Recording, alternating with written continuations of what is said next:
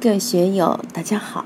今天我们继续学习《禅说庄子善性道家修行的指月录》第二讲：人类为何越来越脆弱？第二部分，让我们一起来听听冯学成先生的解读。人虽有智，无所用之。人有没有智慧？有智慧，但这个智慧是潜在的，无所用之。没有因缘把它激发出来。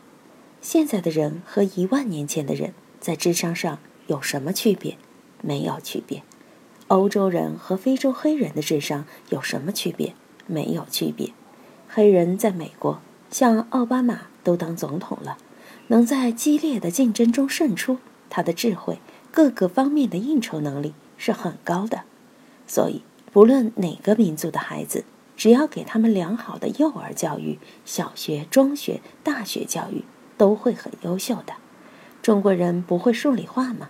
在欧美留学的中国学生一样可以得诺贝尔奖，思维能力不比别人差。所以，人都有智，我们的智慧是潜在的，根本智大家都是平等的，众生皆有佛性，皆能成佛。根本智就是是非两个字。就是一个人的根本判断力。菩萨来了，一加一还是等于二。菩萨来了，糖仍然是甜的，盐仍然是咸的，没有任何区别。区别是什么？区别是因烦恼而有的。如果你有烦恼、有分别心、有贪欲，就把这个判断力污染了。如果你受到良好的教育，污染不重，这个判断就是良性的、健康的。君子有君子的是非判断，圣贤有圣贤的是非判断，黑社会有黑社会的是非判断，贪官污吏有贪官污吏的是非判断。他们的判断背景不一样，实际判断都是一回事，都是一杆秤。一杆秤可以称中药，可以称黄金，也可以称毒品。不能说秤有什么差别，秤没有差别，只不过称的东西有差别了。我们的思维同样是这样的，你是用圣贤之道来使用它，还是用魔鬼之道、小人之道来使用它？厚德智就必须通过后天来学来修，你才能具备。文化、技术、技能都是这样，都必须通过学修才能得到。我经常说，观音菩萨来了，想要开奔驰、宝马，还得学习驾驶技术。不能说观世音来了就会开飞机，还是要通过学习。哪一位活佛转世生下来就会说话，生下来就会做法事，就会给别人灌顶？他还是要跟着他的堪布，从小就学学学学，学到成人坐床受比丘戒，完成整个过程，最后才能成就他的地位，也不是生而知之的。所以，人虽有志。无所用之。什么叫潜意识？潜意识就是我们每个人面对外部环境的自然反应。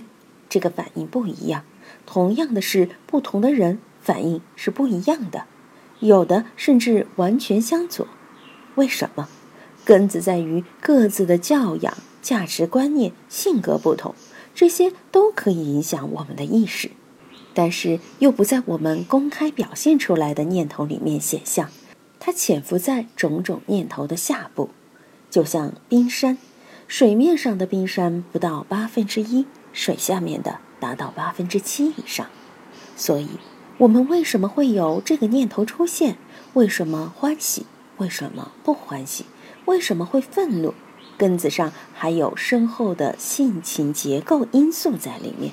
有很多经验的心理的因素在里面，这个一般人是不知道的。现代的心理分析理论，包括弗洛伊德提出的潜意识概念，很多人都乱用这个概念。你做了一个梦，这个梦是你的潜意识，应该怎么破译？实际上很多都是乱说，并不是那么一回事。所以，我们看到这里，古之人。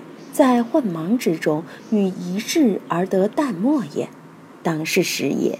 阴阳和静，鬼神不扰，四时得节，万物不伤，群生不夭。人虽有志，无所用之。然后此之谓至一。